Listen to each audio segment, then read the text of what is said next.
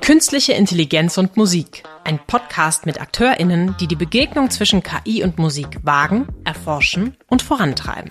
Herzlich willkommen zu einer weiteren Folge von Künstliche Intelligenz und Musik. Heute noch einmal zu Gast Professor Rolf Bader. Moin. Hallo. Diesmal geht es nicht um systematische Musikwissenschaft, sondern um das Thema Ethnologie. Da gibt es viele Debatten zu. Vielleicht sollten wir den Begriff noch einmal klären. Was ist jetzt der Zusammenhang von KI, Musik und Ethnologie und was ist Ethnologie nochmal? Ja, Ethnologie ist ein Begriff, der sich Ende des 19. Jahrhunderts äh, etabliert hat. Die, früher hat man gesagt Völker, ja, mhm. also die, die, unterschiedlichen Länder, die haben unterschiedliche Völker, die in allen möglichen Staatsformen existieren, manchmal auch überhaupt keinen Staat haben, ne, also in klaren Gesellschaften, und da hat sich irgendwann so ein allgemeiner Begriff Ethnologie, also Ethnie als, als Volksgruppe oder wie auch immer man das äh, definieren will, herauskristallisiert. Der ist ein bisschen unscharf, aber man hat sich darauf geeinigt. Mhm. Und die Anwendung von künstlicher Intelligenz für die Ethnologie war deswegen interessant, weil Ethnien werden ja definiert und das häufig durch Staaten mhm. aus politischen Gründen. Und äh, das entspricht häufig wenig bis gar nicht dem, was da real ähm, in den Identitäten der Menschen, in ihrem Selbstverständnis vorkommt. Und da war natürlich die Frage, ob man da eine objektivierte und neue Art der Definition von Ethnien versuchen kann. Und warum gerade Musik und nicht zum Beispiel Sprache?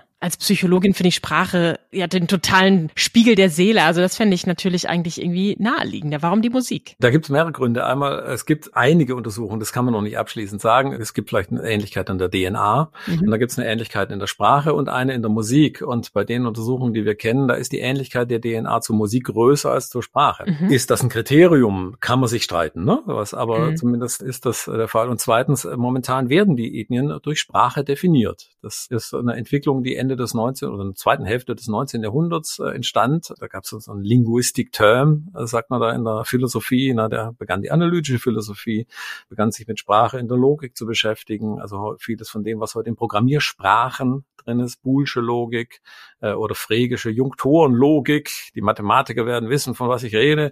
Aber das ist so die, die Grundlage unserer Logik. Das war in der zweiten Hälfte des 19. Beschäftigung mit Sprache. Dazu kam so eine Art Taxonomie. Mhm. Das kannte man damals aus der Biologie, Darwin oder vorher Linné. Ne? Äh, da hat man gesagt, man hat Arten und Gattungen und Unterarten und so weiter. Also man hat so ein hierarchisches System. Ganz oben stehen wenige und dann werden sie, wird es immer differenzierter nach unten hin.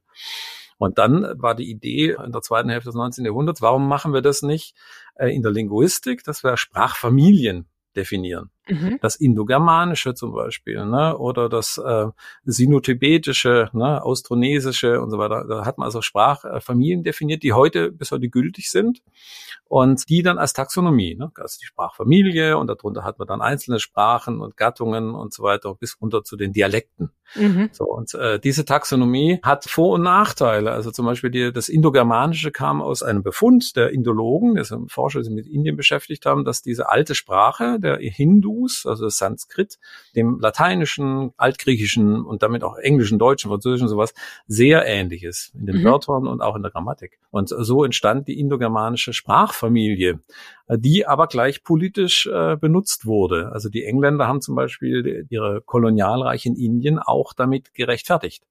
Die haben gesagt, Leute, wir sind eine Sprachfamilie, also wir sind Brüder. Aber schaut euch mal an, äh, er lebt ganz primitiv und wir sind hochindustrialisiert. Wir kommen und helfen euch. Mhm. Wir bringen euch wieder auf die Beine. Oder die Nationalsozialisten ne? in den alten Veden, die jetzt so 5000 Jahre alt sind, nannte sich diese Ethnie, wenn man so will, die Aria. Daher kommt mhm. das Wort Arier. Vor der Ethnologie gab es die Rassenlehre. Die Rassenlehre bezog sich dann nur auf den Körper. Also die Hautfarbe, die Wangenknochen, wie weit steht die Stirn, wie weit sind die Augen auseinander und so weiter. Danach hat man vorher Rassen definiert. Ne? So haben die Nationalsozialisten dann sich irgendeine arische Rasse zusammen fantasiert. Mhm. Das hatte ja dann doch durchaus heftige politische Auswirkungen. Mhm. Das zu verändern, dazu, da war dann eben diese Idee, äh, auch Ethnien eher mit dieser linguistischen äh, Weise, mit dieser äh, Taxonomie, einer Hierarchie der Sprache zu definieren. Deswegen, wenn Sie jetzt fragen, das war jetzt eine lange Ausführung, aber wenn Sie jetzt fragen, wieso ist das, wieso macht man es nicht mit der Sprache, so machen wir es traditionell. Wenn wir ins Hier und Jetzt kommen, gerade bei den Begriffen, die Sie gerade nochmal verdeutlicht haben, das, ich glaube, Austronomesische oder so, das kannte ich jetzt auch selbst noch nicht einmal. Schauen wir uns mal so äh, konkrete Unterschiede an. Nehmen wir mal den asiatischen Raum, asiatische Musik vielleicht auch und eher den westlichen Raum und westliche Musik. Gibt es jetzt die Möglichkeit durch Analyse, Kategorisierung und Unterscheidung da auch in der Musik oder in der Musikproduktion durch KI zu unterstützen? Und ich vermute, die Antwort ist ja. Also wie wird da verfahren? Wir haben viel Musik gesammelt. Wir haben an der Uni Hamburg ein historisches Archiv aus den Kolonialzeiten Hamburgs. Das mhm. ist immer noch bei uns.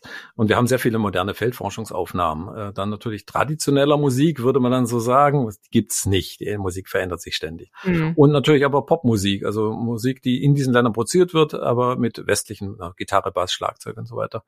Und äh, die haben wir mit KI analysiert und mal geschaut, ob wir die Ethnien da unterscheiden können. Und das mhm. äh, funktioniert. Man kann dann die einzelnen Ethnien finden und es gibt ja verschiedene Formen von KI. Wir, äh, manchmal sagt man KI so Blackbox, ne? Also wir wissen nicht, was drin ist. Unsere Form ist keine Blackbox, sondern wir wissen dann, warum die KI das so kategorisiert hat. Das ist uns ganz wichtig. Sonst macht für Forscher macht sonst KI ja keinen Sinn. Da können wir dann auch die Gründe finden, welche musikalischen Parameter sind es, die dann diese Ethnien für ihre Musik verwenden.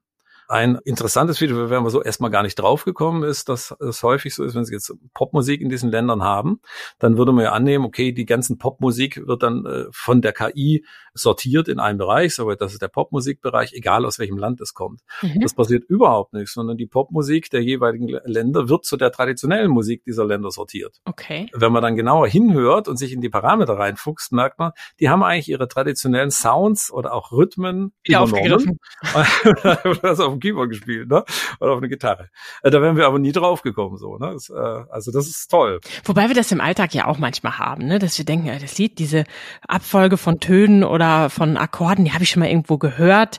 Da kommt ja auch vieles wieder, ne? Also das könnte ich mir schon auch vorstellen, dass es dann ja Rückbezüge gibt und vielleicht falsch oder von uns als Menschen falsch eingeordnet wird. Ja, ja, ja. Also das ist, wie gesagt, eine, eine Objektivierung der Sache. Ne? Mhm. Es gibt ja sehr viele esoterische Begriffe, das sage ich jetzt mal, also ne, das ist warm und das ist hell und das ist eher differenziert und das ist eher mhm. dicht und so. Das hängt manchmal ja auch an musikalischen Parametern, aber das muss man schon quantifizieren, weil häufig täuscht man sich da auch. Ne? Und mhm. man hört vieles nicht, was für die Leute dort wichtig ist, aber was wir als Westler gar nicht hören. Und diese Objektivierung durch die KI erlaubt es dann uns auch in der Tat objektiv zu sagen, was ist an diesen Ethnien gleich und was ist verschieden. Ne? Also wir als Musikwissenschaftler, systematische Musikwissenschaftler, wir suchen ja erstmal nach Universalien. Wir interessieren ja. uns erstmal dafür, was uns alles verbindet und nicht so sehr, was uns trennt. Aber es wäre ja völlig naiv zu sagen, dass alle Musik gleich wäre. Ne? Das ist, äh, können wir ja auch nicht sagen. Also und deswegen, äh, da kann aus so einer KI dann auch sowas wie eine Musikgeschichte entstehen. Es kann sowas wie eine Beschreibung der Musik der Welt entstehen, äh, die objektiviert ist und die gerade auch in dieser Welt, die ja sehr eng jetzt ist, ne, vernetzt, globalisiert, äh, zu völlig neuen Erkenntnissen über die Art von Produktion, über die Art von Musiktransfer und über die Art dann von Ideen, von Kompositionstechniken, von Produktionstechniken, äh, auch von, von Funktionen, wofür wir die eingesetzt. Ne? Das können wir dann rausfinden und das ist häufig völlig anders, als, als, als man das gedacht hat. Und das finde ich so spannend, weil ich frage mich jetzt, wie funktioniert das denn? Weil wir haben ja schon festgestellt, gerade in dieser Podcast-Reihe mehrmals auch betont, KI muss ja gefüttert werden, die muss trainiert werden, die braucht Daten. Heißt das jetzt, die bekommt die Daten in Form der Songs und läuft da selbst drüber und ordnet das irgendwie so ein? Weil wir haben ihr ja gesagt, was vielleicht warm sein könnte. Und unsere subjektive Interpretation von warm ist aber ja vielleicht von Person zu Person unterschiedlich. Also frage ich mich, wie kriegt die KI es am Ende möglicherweise besser hin, das einzusortieren, als wir selber, wenn wir sie doch füttern? Wir füttern sie mit psychoakustischen Parametern. Ja. Nicht nur, aber das ist ein, eine wichtige Methode, die seit 150 Jahren beforscht sind und die in der Tat jeder hört. Also zum Beispiel irgendwas ist laut oder irgendwas ist leise. Mhm. Ganz einfach. Irgendwas ist äh, harmonisch oder ist es krachig. Irgendwas ist rau oder ist es weich. Irgendwas ist hell oder ist es dunkel.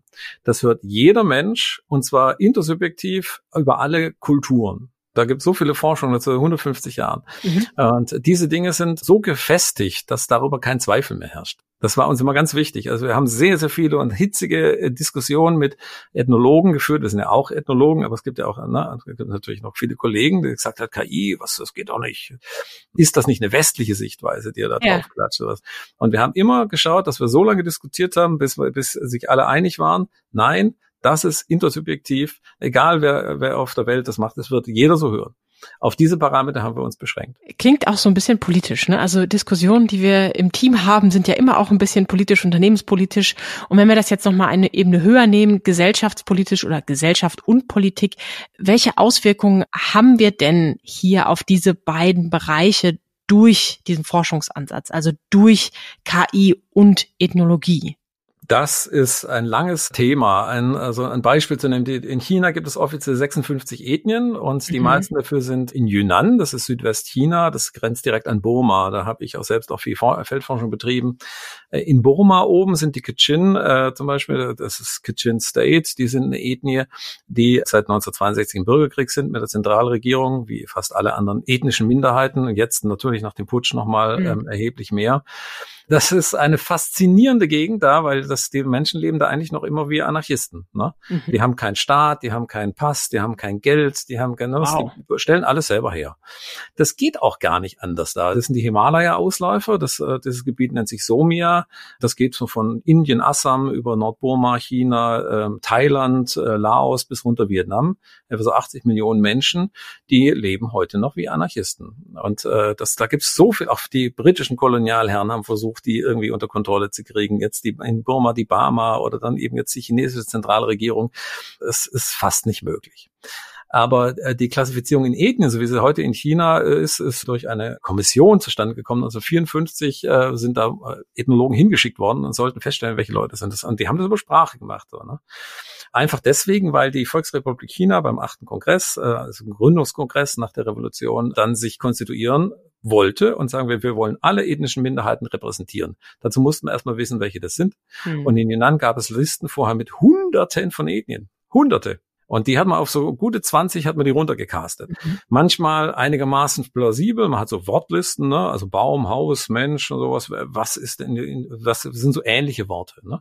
Und dann hat man in Prozentzahlen angegeben, diese Ethnie, also Leute, die sich jetzt, äh, was sich Lisu nennen und die, die sich Hani nennen, äh, ne, die haben so und so viel Prozent an, an, an äh, Wörtern gleich. Ne? Und reicht es, um die zusammenzuschmeißen, und reicht es nicht? so. mhm. Das ist natürlich jetzt für, für, für Wissenschaftler oder auch für die Menschen, die da leben, äh, völlig irrational. Aber das war politisch so gewollt und das äh, hat dann eben zur Staatsgründung Chinas, äh, oder war wichtig für die, für die äh, moderne äh, Gründung Chinas. Und äh, deswegen äh, sind die politischen Auswirkungen sind da, da ganz wichtig und ganz dramatisch. Ne? Also als ich in Nordburma war, zum Beispiel die, die Kachin, das ist ein politischer Begriff. Die verstehen sich als Kachin, verstehen sich dann als Lisu oder Rawang, sind Unterethnien davon. Da wieder gibt's Familienzusammenhänge, die haben auch dann verschiedene Namen. Ne? Die haben einen Kachin-Namen, die haben einen Lisu-Namen, ne? Mhm. weil das sind zwei verschiedene Identitäten. Also man kann gar nicht sagen, dieser eine Mensch ist nur einer Ethnie zugehörig. Das geht gar nicht. Ne? Das ist, ja, haben wir auch, wissen wir sich Deutsche und gleichzeitig Europäer und dann sind wir vielleicht Schwaben. Mhm. Das ist halt so, ne? Und das äh, ist ja auch nicht verkehrt. Und da kann die KI eben viel mehr differenzieren, ne? Weil wir ein ganz, weil wir dann so, so, eine, so eine Art Region haben, ein Gesamtbild und dann kann man sagen, ah, das, das streut ihr da rein und da gibt's Überschneidungen und so. Äh, es ist weiterhin objektiv, aber es ist nicht so eine eins zu eins Zuordnung. Und gerade die ein letzter Satz noch, ich weiß, äh, ich habe es viel geredet, die ähm, Gitschin in Nordburma haben natürlich unbedingt äh, den Willen, sich zu definieren, um sich eben gegen die Barma, die Hauptethnie in Burma abzugrenzen und haben so ein Narrativ, sie kommen irgendwo aus dem Norden aus der Mongolei wollen sie kommen, da passt aber weder die Sprache noch die Musik noch, noch irgendwas. Ne? Und äh, da dann vielleicht so rauszufinden, wo könnten deren Ursprünge herkommen, da kann uns dann die KI mit der Musik helfen. Ich bin jetzt froh, dass Sie das mit dem Schwaben noch gesagt haben, weil hm. Kaching, die anderen Namen habe ich schon fast wieder vergessen und dabei beschäftige ich mich selber tatsächlich manchmal mit der chinesischen Kultur. Oh. Das klingt jetzt erstmal sehr weit weg. Ich frage mich gerade, ob das am Ende hilfreich ist, diese ja mitunter Klassifizierung. Also ich beschäftige mich persönlich auch viel mit Labels, mit Diversitätsmerkmalen, die uns auch hier in Deutschland ja betreffen. Also hilft die Kategorisierung und die Unterstützung durch KI hier uns gegenseitig besser zu verstehen in unseren Unterschieden und das was uns verbindet, zu betonen? Oder könnte es auch dafür sorgen, dass sich viele Leute dann, Sie haben gerade gesagt, da wird geklustert, dann muss man das erstmal runterbrechen, dass sich viele Leute gar nicht gesehen fühlen? Ja, viele Leute sehen sich deswegen nicht gesehen, weil sie äh, sich mit irgendwas identifizieren, aber als solche gar nicht wahrgenommen werden. Ja. Da kann es natürlich helfen. Es kann aber auch helfen, wir hatten es ja vorhin mit den Indogermanen und den Ariern, das was, das ist frei fantasiert, mhm. das ist aus einer Sprache genommen. Da kann es gegen Populismus helfen. Da können wir sagen, ich kann dir nachweisen, sowas, was du erzählst, ist einfach Unsinn. Mhm. Diese Dichotomie, was uns alle verbindet, alle Menschen werden Brüder und auf der anderen Seite, dass jeder Einzelne doch ein Individuum ist, sowas. Yeah. Diese Dichotomie, die besteht und die wird die KI weder verschärfen noch, noch aus der Welt schaffen, sowas. Das, damit müssen wir leben. Aber wir können damit durch so eine Objektivierung hoffentlich die Sache verbessern. Wenn jemand das nicht sehen will, dann wird ihn auch keine Objektivierung überzeugen. Also mhm. ja, das ist natürlich immer so. Sie haben sich jetzt selbst ein Bild gemacht und haben es gerade angesprochen, dass Sie ja auf Ihren Reisen durch China auch vor Ort waren und das erlebt haben. Wie kam es denn zu dieser Feldforschungsgeschichte in Asien? Hat das schon immer was für Sie bedeutet? Also gab es da einen persönlichen Bezug oder würden Sie sich auch als Ethnologe bezeichnen? Wie kam es dazu? Der klassische Musikethnologe ist nicht unbedingt ein systematischer Musikwissenschaftler, weil äh, der klassische Musikethnologe macht Aufnahmen ne, und beschreibt dann die Kultur und beschreibt die Musik aber eher heuristisch. Mhm. Das äh, ist auch wichtig erstmal, aber jetzt werden mich die Musikethnologen hassen, wenn ich sage, das ist eine, eine Materialsammlung.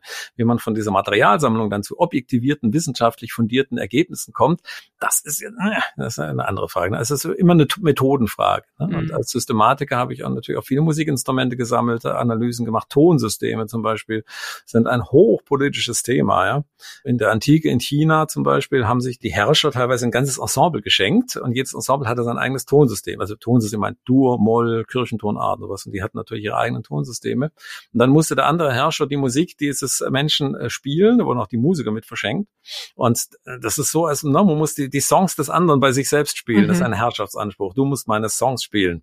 Und mein Tonsystem, daran hat sich das äh, festgemacht, weil die Instrumente konnten wir schlecht umstellen umstimmen, waren sehr, sehr, also Glocken, Stone Chimes und sowas, sehr schwer umstellbar.